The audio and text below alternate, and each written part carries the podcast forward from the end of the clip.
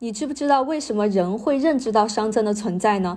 很多人都知道熵这个概念被运用的很广泛，但是为什么会有熵这个概念呢？根本的原因是在于我们人看待世界的方式是模糊的，有些东西我们总结不出它们的规律，也观测不出它们的细节，所以我们就认定这些东西是无序的。打个比方，我们都知道一二三四五六七八九这样的数字的排列是有序的，但是不知道五九八二三七六幺四这样的数字的排列有什么规律。本质上呢，它只是与前一串数字不同而已。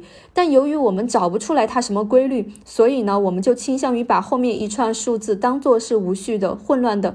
那么熵的存在，就是我们无法识别一些微观状态的数量与规律，才有了有序和无序的分别。从而呢，才有了“商”这个概念。所以呢，商的存在是因为我们人认知世界的方式而决定的。